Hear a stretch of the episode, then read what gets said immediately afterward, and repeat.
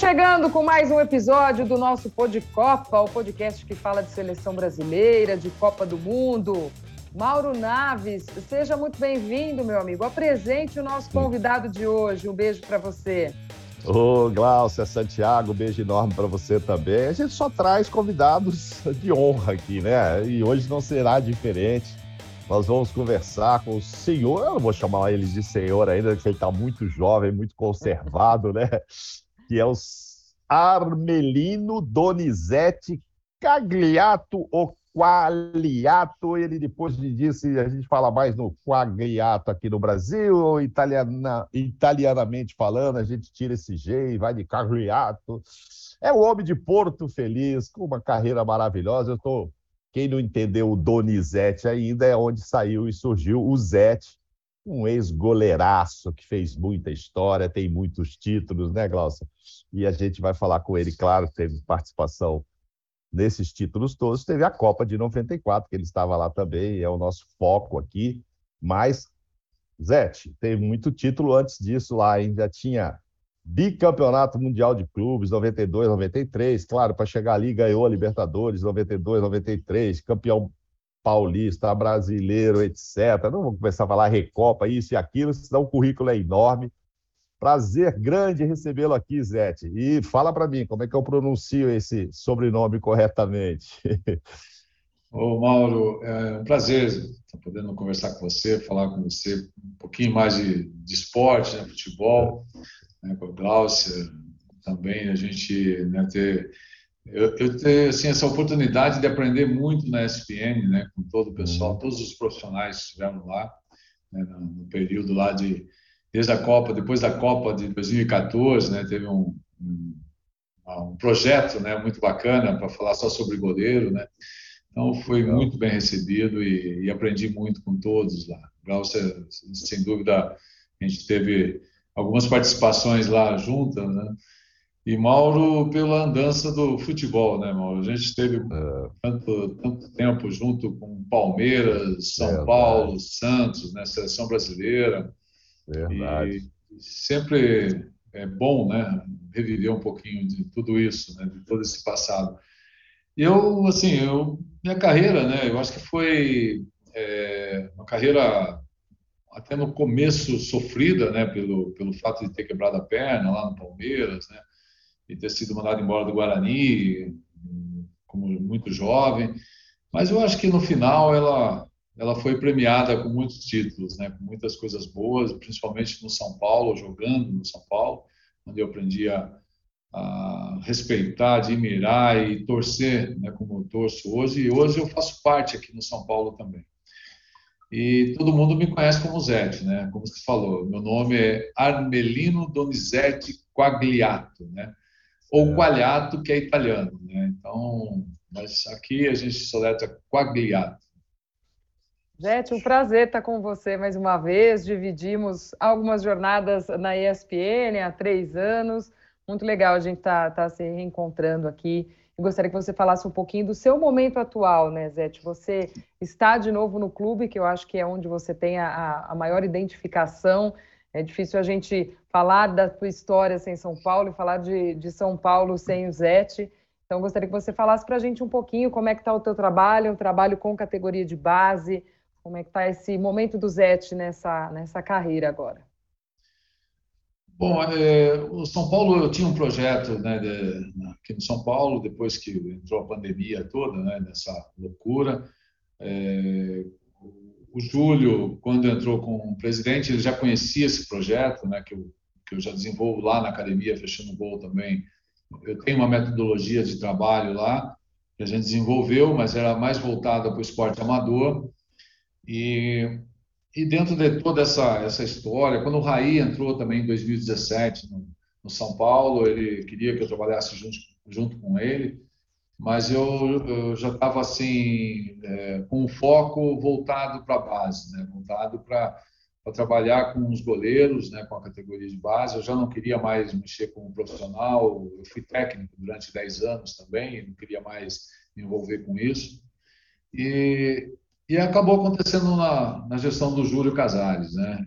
Quando ele, ele soube, ele me convidou para fazer essa coordenação. Hoje eu, eu, eu sou um coordenador é, de todos os goleiros né, da, aqui de Cotia, desde os 9 anos até os 20 anos, e também coordenador de todos os treinadores de goleiro. Né? Então, além de formar é, goleiro, também quero ver se eu consigo formar né, com os profissionais da área com muito mais qualidade, com tudo que eu aprendi com o Valdir Joaquim de Moraes, né, que eu sigo muito essa escola do Valdir Joaquim de Moraes, e foi muito interessante, porque nós escrevemos né, um livro aqui, é, que na verdade não é um livro, mas é um, é um conteúdo muito grande que chega um manual, ser, seria um manual?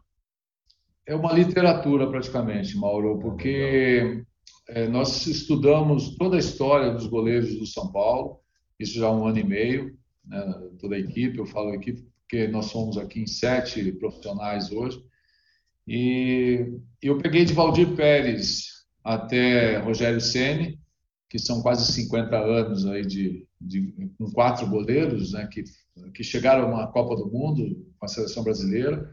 E, e esses goleiros, eh, todos eles é, não são formados, na verdade, eles não, nenhum desses goleiros são formados no São Paulo.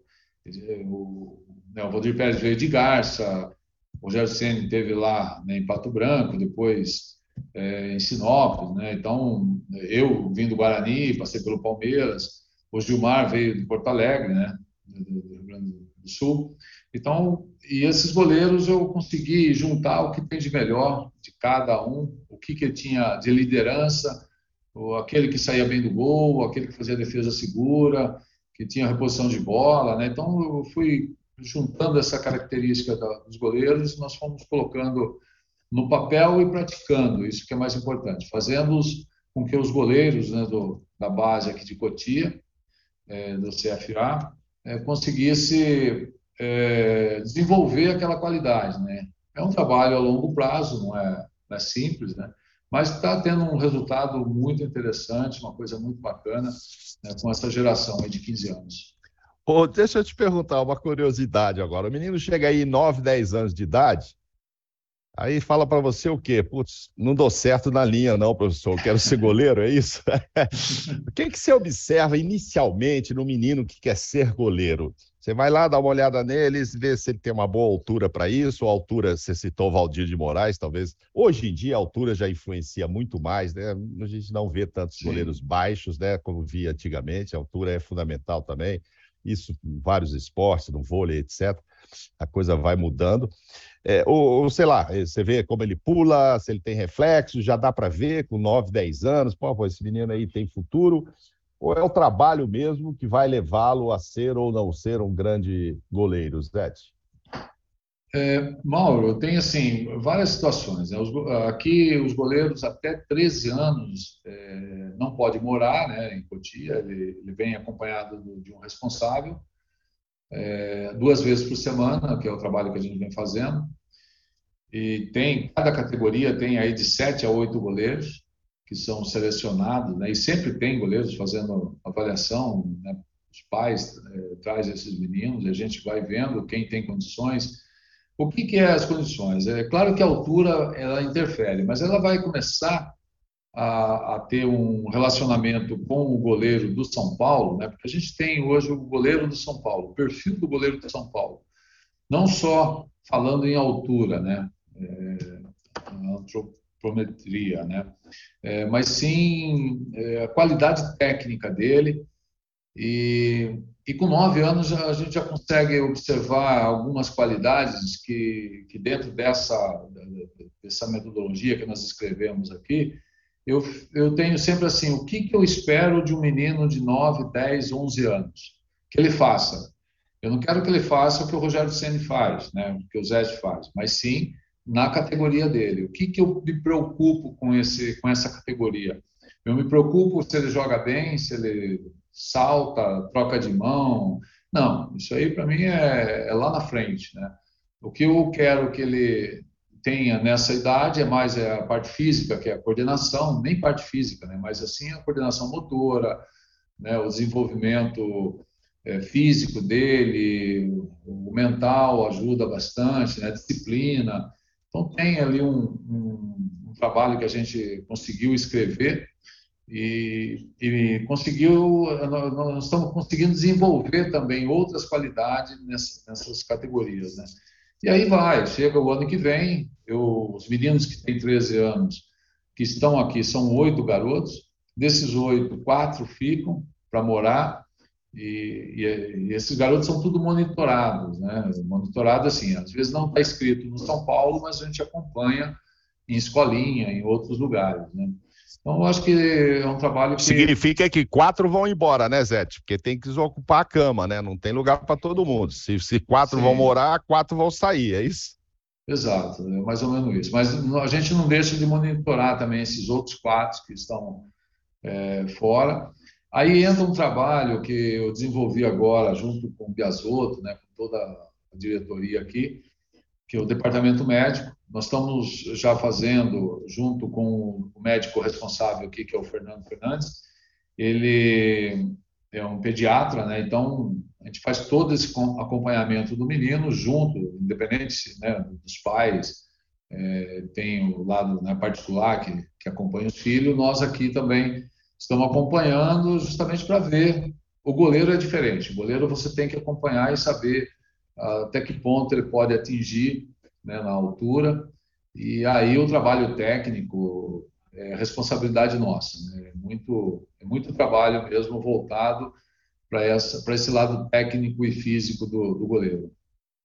Zete, como é que é esse trabalho de renovação até de, de, gerações dentro dos clubes eh, de goleiros? Porque hoje a gente tem os goleiros que são bem longevos, que podem ainda jogar até, até 40, enfim, né, vão mais adiante, né? Hoje o esporte de alto rendimento já permite isso, e, são, e é uma posição que muitas vezes o goleiro também fica um, um tempo maior dentro do clube. Então, como é que é esse trabalho para o menino que vem da base para que haja uma renovação e que ele tenha, enfim, uma oportunidade dentro do clube também?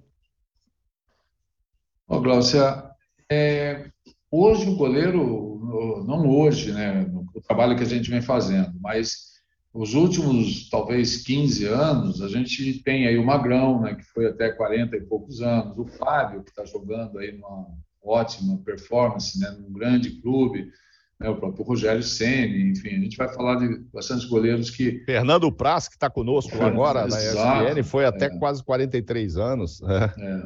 Mas é uma geração que se pega. Né? Eu acho que a minha geração era. Eu, eu cheguei a 36 anos, eu acho que até poderia jogar até os 38, é, mas eu não tinha mais qualidade. Né? Eu, eu sinto até hoje muita dor no joelho, ombro é, coluna, fiz uma cirurgia de coluna também, de tanto desgaste, né? Porque o treinamento era sem consulta do, do, do corpo humano, né? A gente fazia o treino igual o lateral direito, né? O Mauro acompanhou um pouquinho essa geração, né, Mauro?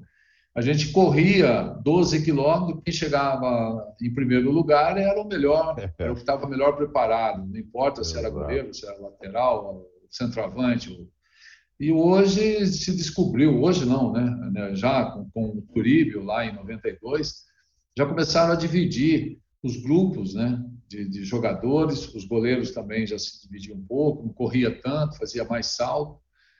Então, acho que essa, essas é, épocas, né, o, o, que tem de equipamento hoje acompanhando os meninos com GPS é fantástico. Né? Então, a gente às vezes fala, pô, mas não tem mais batedor de falta. Não tem, porque ele treina uma quantidade durante a semana que não sobra espaço né, na, na, na, condição física dele, na aeróbica, tudo, para bater falta. Então tem que parar, porque se ele der 10 chutes, ele vai machucar. Então, esse é um pouco do controle da análise de desempenho, né, do, do, alto rendimento do, dos atletas. E na base está assim também a, esse acompanhamento. É, os goleiros não deixam de ser diferentes, mas eu acho que os goleiros vão, vão chegar a jogar mais. Essa geração que está que tá surgindo agora dessa, desse período, com todo esse equipamento, essas coisas que, que vem sendo desenvolvido, você consegue tirar do goleiro é, impulsão, né, chute forte, velocidade e reação, que a gente chama né, muito, é, em trabalhos curtos, né, com, com mais potência do que o, o, que eu fazia na minha época, né, que eu ficava saltando em caixa de areia, né? Tinha que saltar e quanto mais você pulava, é, o professor, né? A gente vai chamar de professor porque não era só treinador de goleiro, é. mas achava que ali era o que, que dava potência para o goleiro, né? Uhum. E, então eu sofro um pouco o joelho.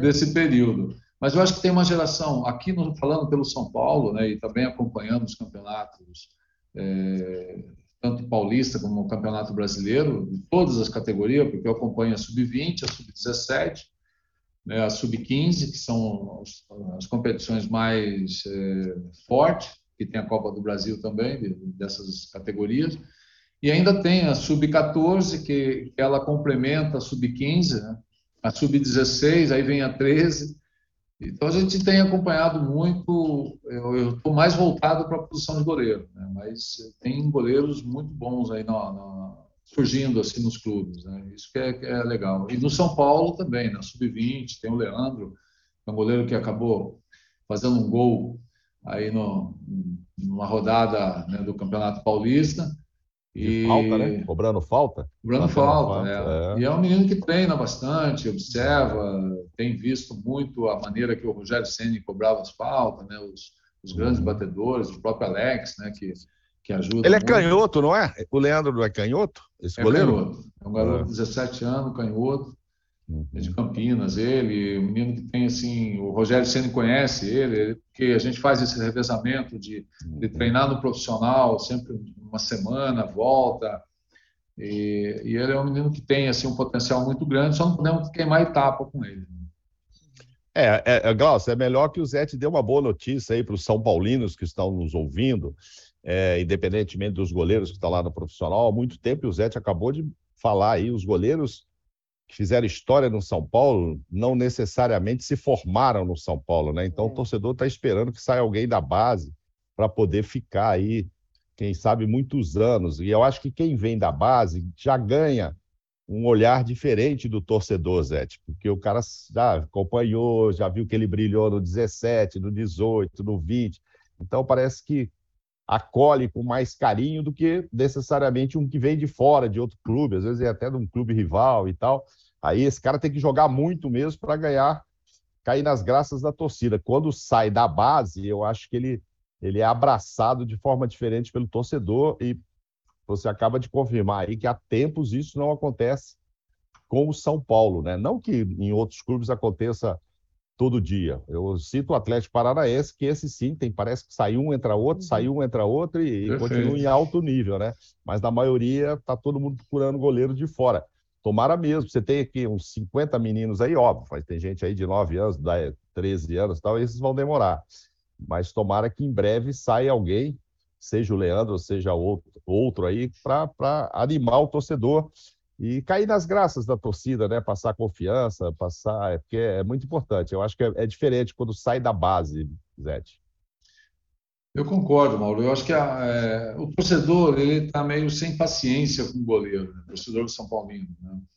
É, claro, você tem é, essa geração que eu falei, né? tanto o Valdir Pérez, sequência Gilmar, Zete, é, Rogério Ceni, e aí veio né, uma fase né, de tentar buscar um goleiro na, no mercado e acabou que não caindo na graça né, do, do torcedor.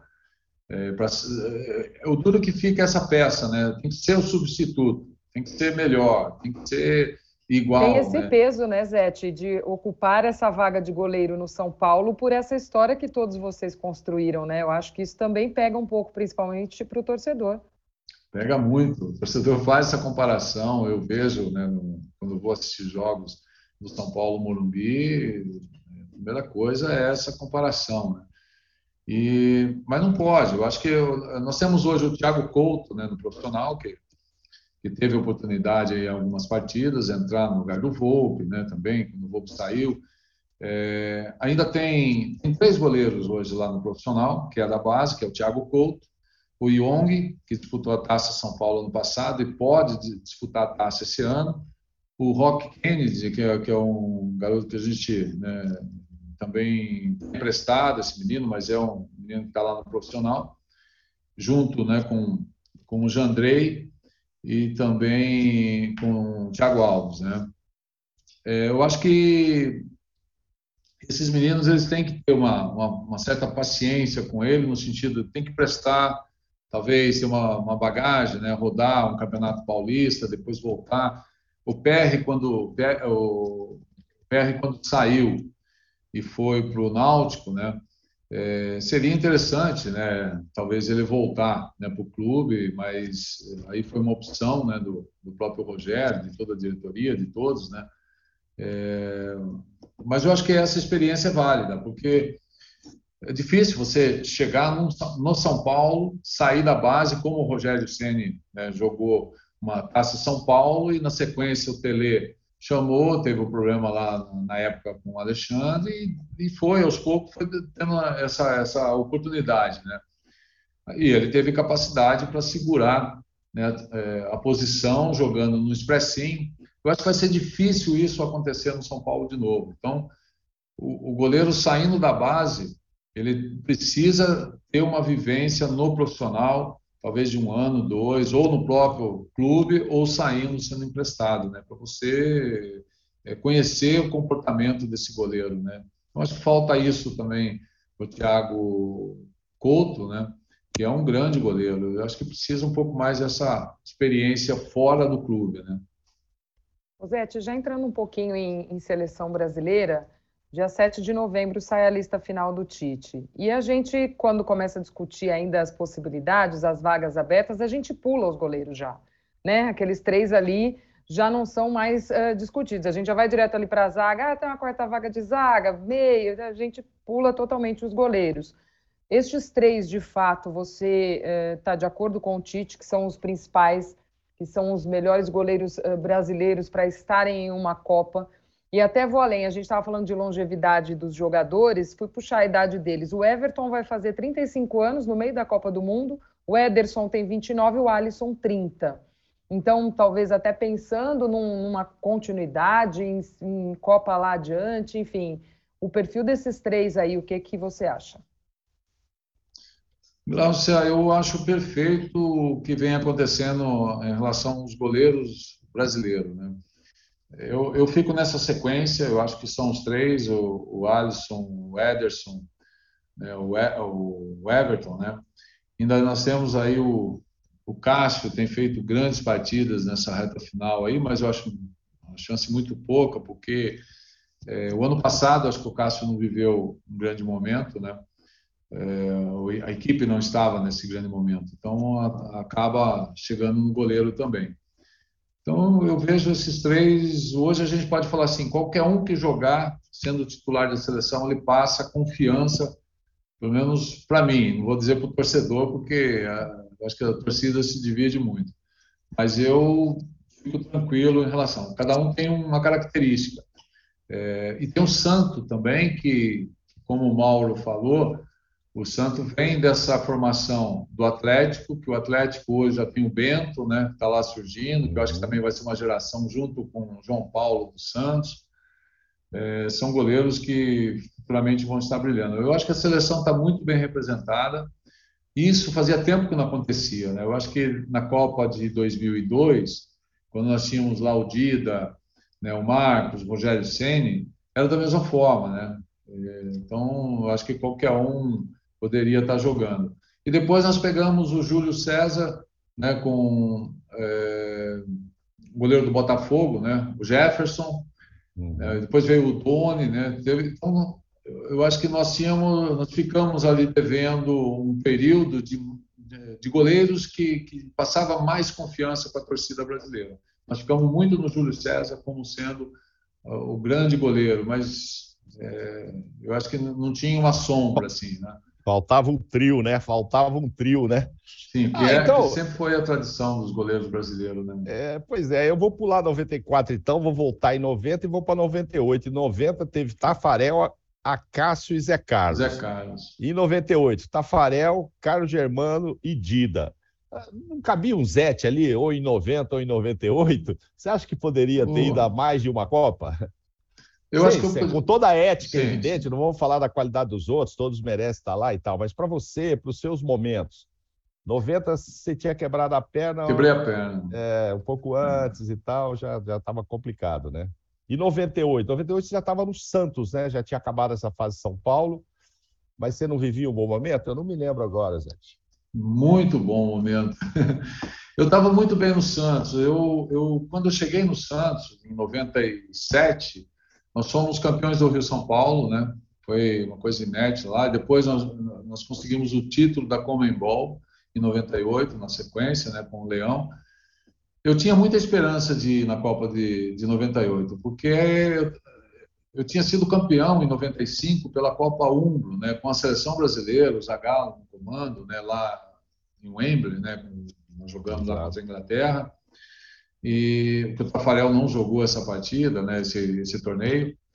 Então eu estava assim com, esse, com, essa esperança de, de ser chamado, né? Mas em 98 uh, ah, acabou se levando o Carlos Germano, né? No, na verdade o Carlos Germano foi no meu lugar, né? E depois o Aldida já vinha bem, o Tafarel eh, tinha sido né, campeão ali, mas eu tinha esperança em 98. Eu achava que ainda estava eh, assim num momento muito bom mesmo na, no Santos, mas era era uma questão de momento, né? De, de oportunidade, não aconteceu, segue a vida, né? Segue a vida, né? Você que trabalha a cabeça, o Glaucio, ele trabalha a cabeça desses goleiros todos jovens aí.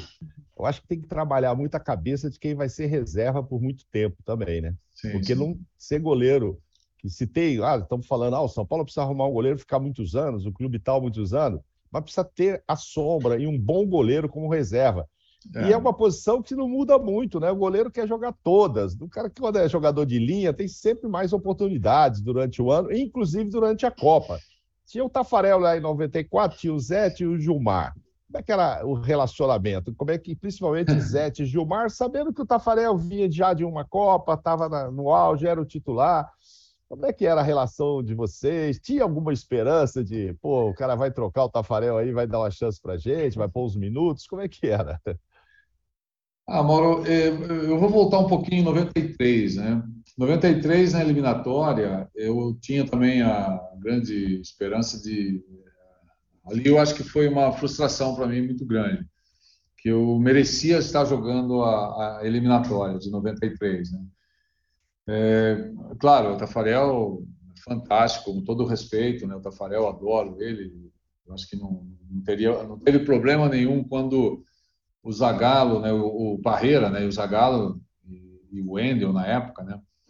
me chamaram lá e explicaram a situação, que ia começar a eliminatória e ia começar com o Tafarel, mas que contava comigo, porque eu já vinha de títulos, né, de um monte de títulos de 92, 93, e estava assim no, no, auge da forma.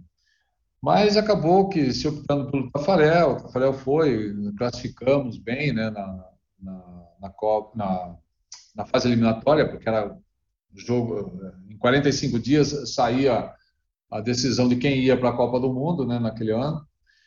E, e, depois, em 94, já foi um pouco diferente, né? Já teve ali uma, uma, uma indicação maior ali para o Zé, desculpa, desculpa te interromper. Classificamos bem com aquele sufoco, Brasil e Uruguai 2 a 0 com o Romário, o jogo que ah, era mas... decisivo, né? Classificamos com um susto danado, Zé. Não, mas depois teve o jogo final lá que nós ganhamos, né? Em, é. Recife, né? Acho que foi em Recife que tinha mais uma. O Romário fez aqueles dois gols, dois a... ali era um sufoco porque o Uruguai era, era, um, era, o adversário mais difícil, um dos adversários mais difíceis. Né? Mas tinha um jogo ainda lá em Recife. Mas estava bem, o time estava unido, pô. Tá certo, não, tá certo. Não, mas continua. Aí vocês foram para a Copa e você meio frustrado, porque você entendia a moral é. do Tafarel, mas você tinha, você vinha de anos muito bons, né? Inclusive nessas eliminatórias eu, você queria ter jogado. E nesse período da eliminatória, Mauro, eu tive o problema do chá também, né? Foi no jogo da Bolívia lá. Né? Ah, verdade. E, verdade, é, e ali verdade. eu fiquei afastado também uma semana, esperando né, todo o resultado. E, enfim, foi todo, todo um problema ali grande né, que, eu, que eu acabei vivendo né, naquele período. É, mas, olha, foi assim. É, na Copa do Mundo, eu e o Gilmar, hoje nós somos super amigos, somos muito bem né, resolvidos. Mas na época a gente teve, teve um desentendimento grande né, no, no São Paulo, até, até chegar à, Copa do Mundo. Né?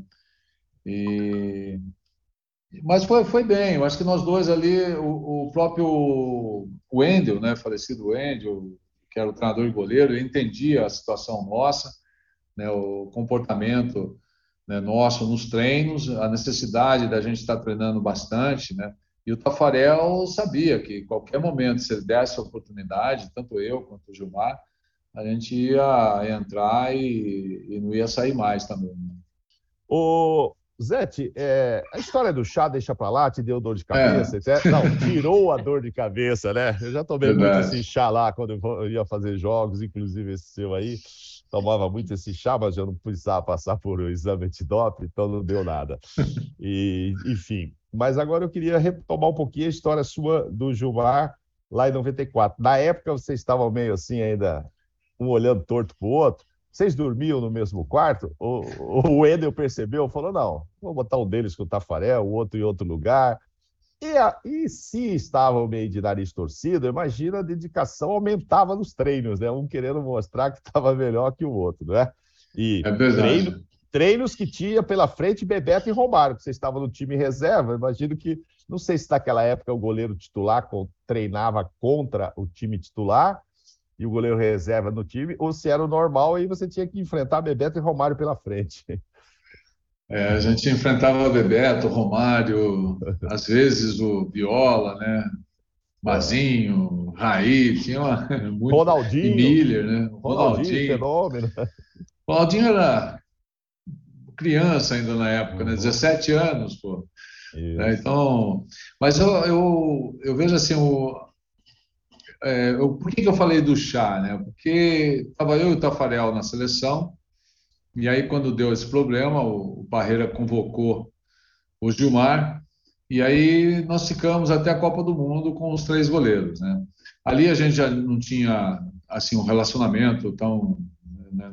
a gente quase não, não, se falava mesmo. Né? Isso foi por causa de São Paulo, alguns problemas Sim. que aconteceu lá atrás, que já foi solucionado, resolvido depois. Né? Isso nós acabamos a, é, é, assim voltamos a conversar só em 95 na Copa Umbro, né? Porque lá na Copa Umbro estava convocado eu e ele é, em 95 e aí que nós voltamos a, a bater um papo. Eu já estava é, para ter o primeiro filho, né? Eu já tinha meus dois filhos, tudo na época. Então a gente começou a conversar um pouco de pai, de, de criança.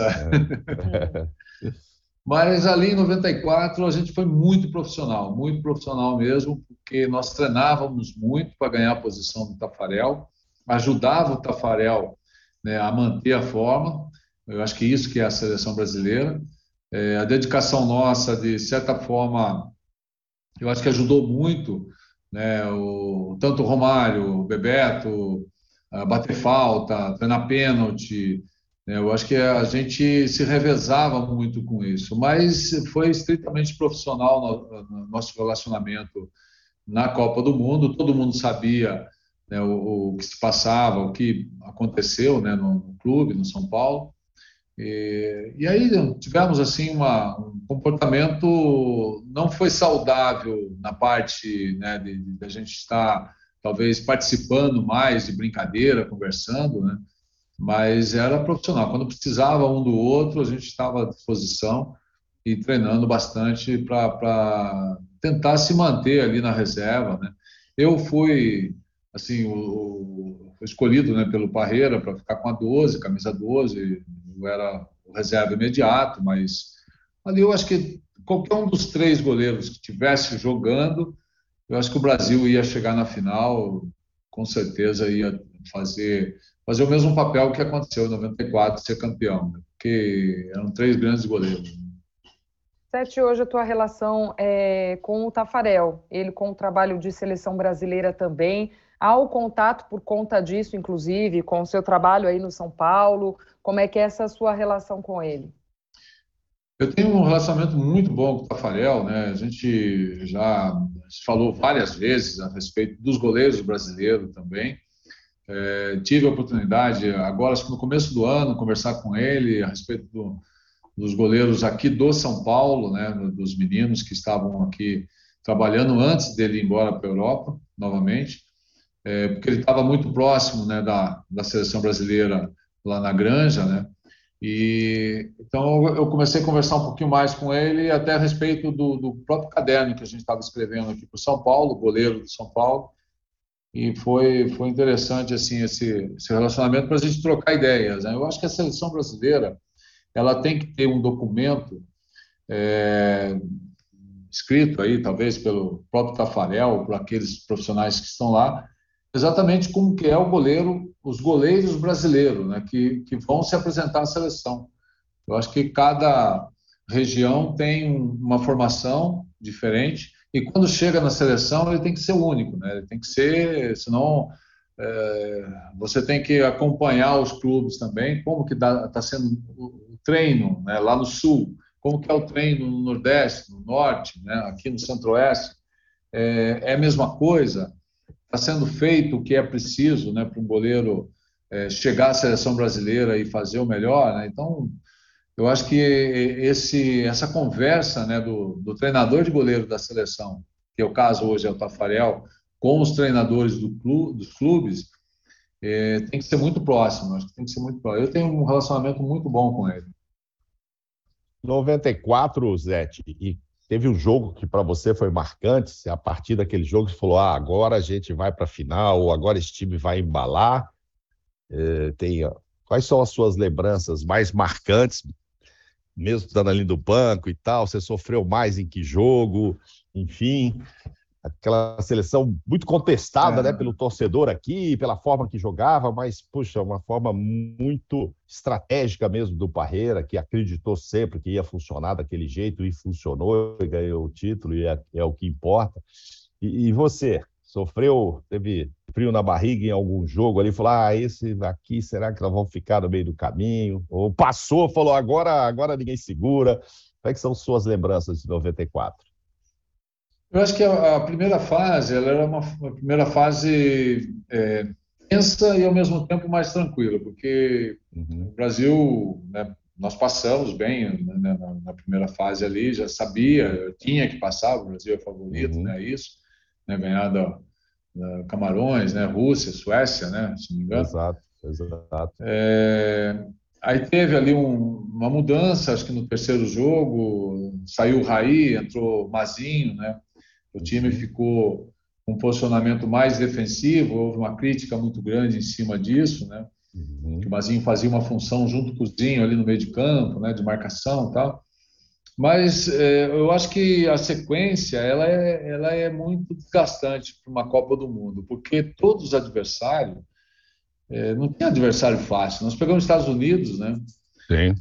Imagina, eu acho que os Estados Unidos foi o jogo mais é, é, tenso, talvez, para nós. É mais do que Holanda, né? Do, do, da maneira que foi ali o jogo.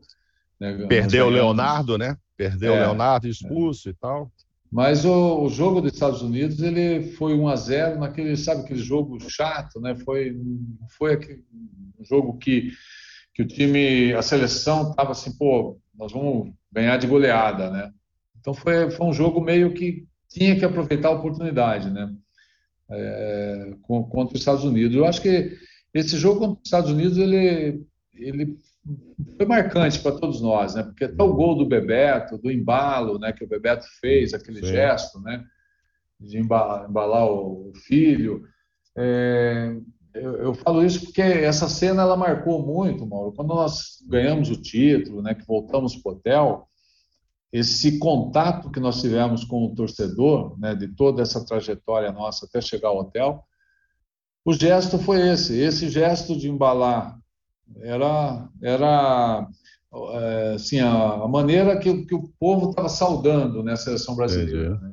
Então ficou muito marcado assim, você olhar dentro do ônibus, as pessoas em cima do, do, dos carros, né? E Sim. lá o americano não tinha muito esse esse contato com o futebol né, brasileiro. Sim, mas esse jogo foi no 4 de julho, a data importantíssima para eles. 84 Sim. mil pessoas no estádio, talvez só 4 mil brasileiros. Acho que foi o jogo que tinha mais gente torcendo contra a seleção, porque o estádio estava lotado e lotado de americanos num 4 de julho, né? Então tem, é. foi muito significativo mesmo o jogo. Mas eu acho que até eles, os próprios americanos, mas tinha muito, muito, como fazer, latinos, mexicano, latinos, latinos né? Tinha muitos latinos que estavam torcendo para a seleção. A seleção brasileira tava, encantava, né?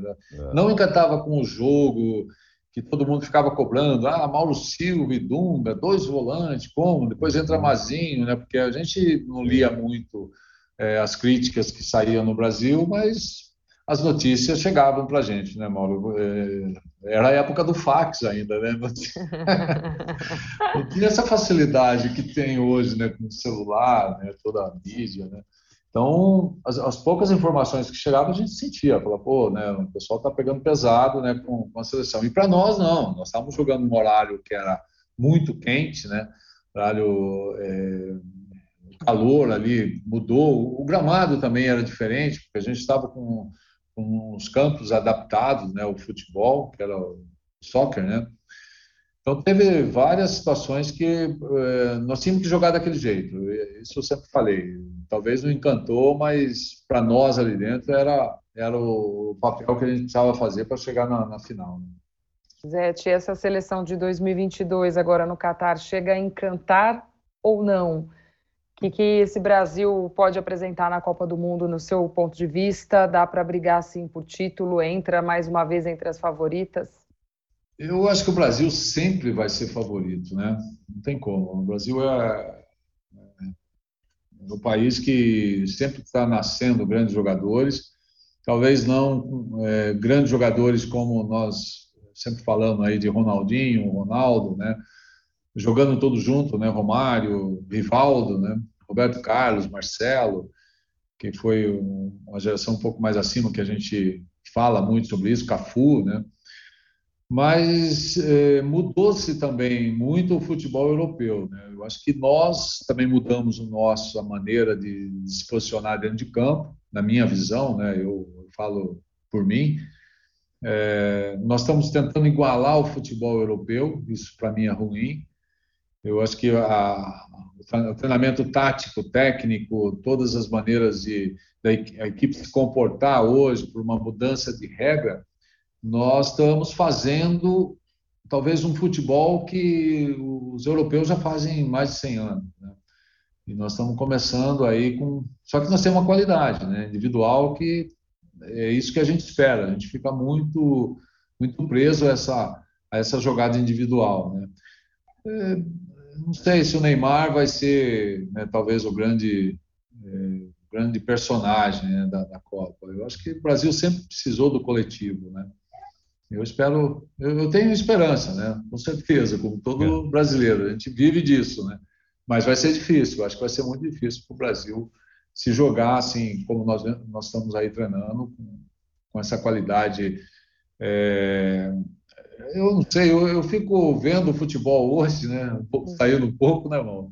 Ah. E, e Glauci, é, mudou a regra do tiro de meta nós mudamos completamente o nosso futebol. O que vem de goleiro errando a saída de bola, zagueiro escorregando, né, dando passe errado por dentro, coisa que a gente não fazia, né? E é uma adaptação, só que nós vamos, acho que sofrer bastante com isso. Né? Mas o goleiro hoje tem que saber jogar com os pés? Ou isso aí inventaram moda? O goleiro tem que se preocupar em defender debaixo dos três paus, Ed. Como é que é? Você orienta lá os seus, seus pupilos lá, aí na base? Mauro, eu oriento a jogar com os pés dentro da, da necessidade do treinador, né? Mas é 30%. O cara, 70% ele tem que ser goleiro. Né? Goleiro, saber entender a posição, saber segurar a bola, né? saber sair do gol. É, eu acho que essas referências jamais a gente pode perder. Né? E, e, agora, jogar com os pés é uma coisa que a criança, às vezes, ela não, não joga na linha, mas ela tem que ter qualidade com os pés. Né? Por isso que eu falei que com 9, 10 anos, a coordenação do goleiro é importante, né? Pra, mas é treinado muito. É, é, a gente treina muito saída de bola, a participação do goleiro né, na linha alta, que, que hoje se chama, que é marcação alta, né? e quando está sendo atacado, o posicionamento, o goleiro joga um pouco mais adiantado, mas sempre dando prioridade a fazer a defesa segura, fazer a defesa com, mais qualidade. Né? Não só resolver problemas. Eu falo que hoje a gente vê muitos goleiros resolvendo problema. Né? Ótimo. Só que o goleiro do São Paulo, futuramente, ele vai resolver o problema e criar um problema para o adversário. Essa é a ideia. Né? Que sempre aconteceu. Qual o melhor goleiro que vai para o Catar? tirando os brasileiros, quem é que te enche os olhos aí nessas seleções aí de fora? Loris, Courtois, sei lá. Eu não tenho, eu tenho acompanhado muito os goleiros brasileiros, viu, Mauro? Eu confesso para você, eu acho que a nossa relação assim, com os goleiros brasileiros está muito, muito mais é, forte, né? É, com a qualidade nossa. Mas tem eu acho que o Courtois ele está ainda entre os, entre os tops aí, né? Vamos ver. Neuer.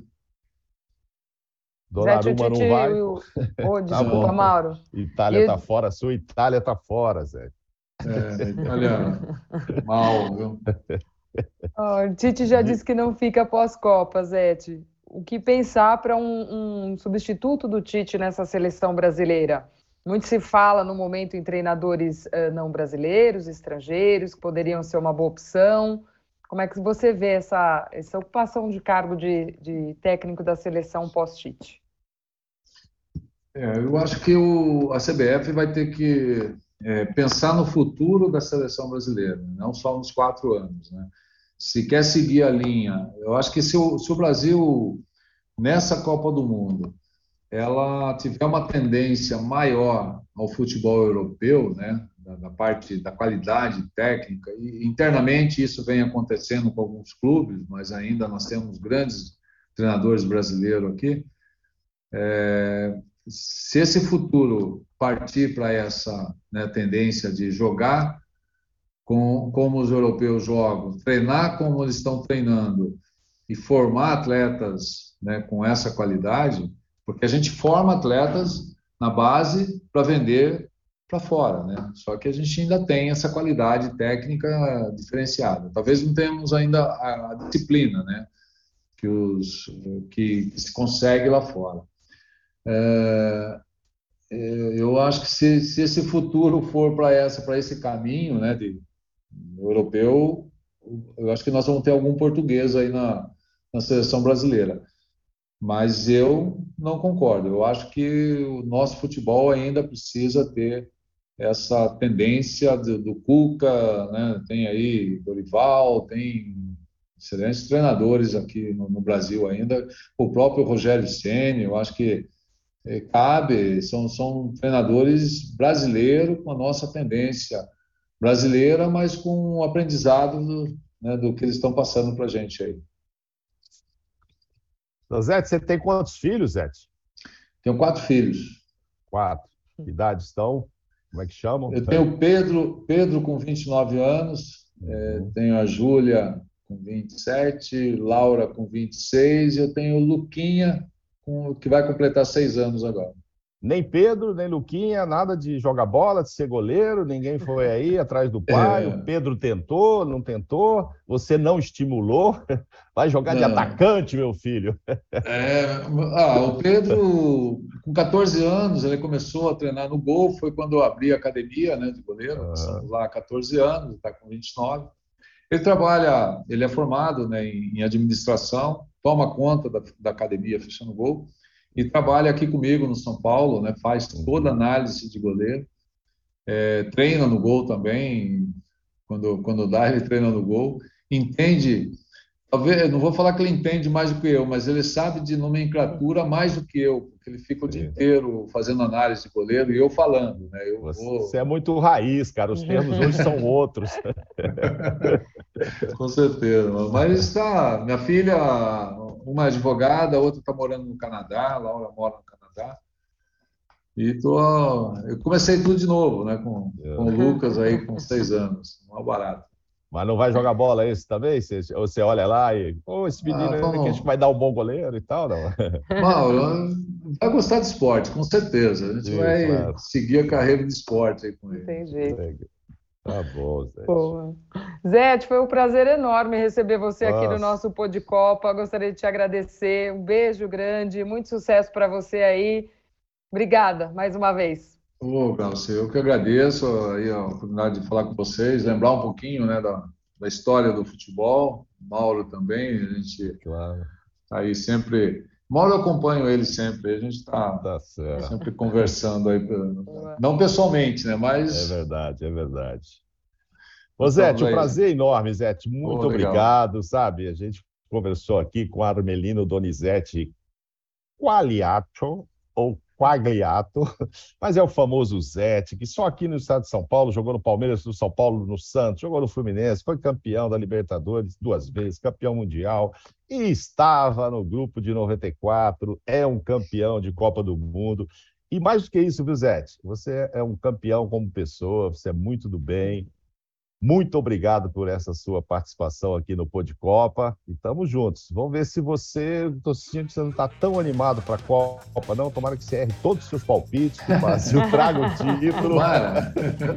tomara, tomara. Um abraço enorme, muito obrigado, viu? Beijão, Glaucia. Beijo para vocês. Valeu, Mauro. Beijo também. Beijo para quem também nos acompanhou. E mais este episódio do Pô de Copa. Na semana que vem a gente está de volta. Valeu!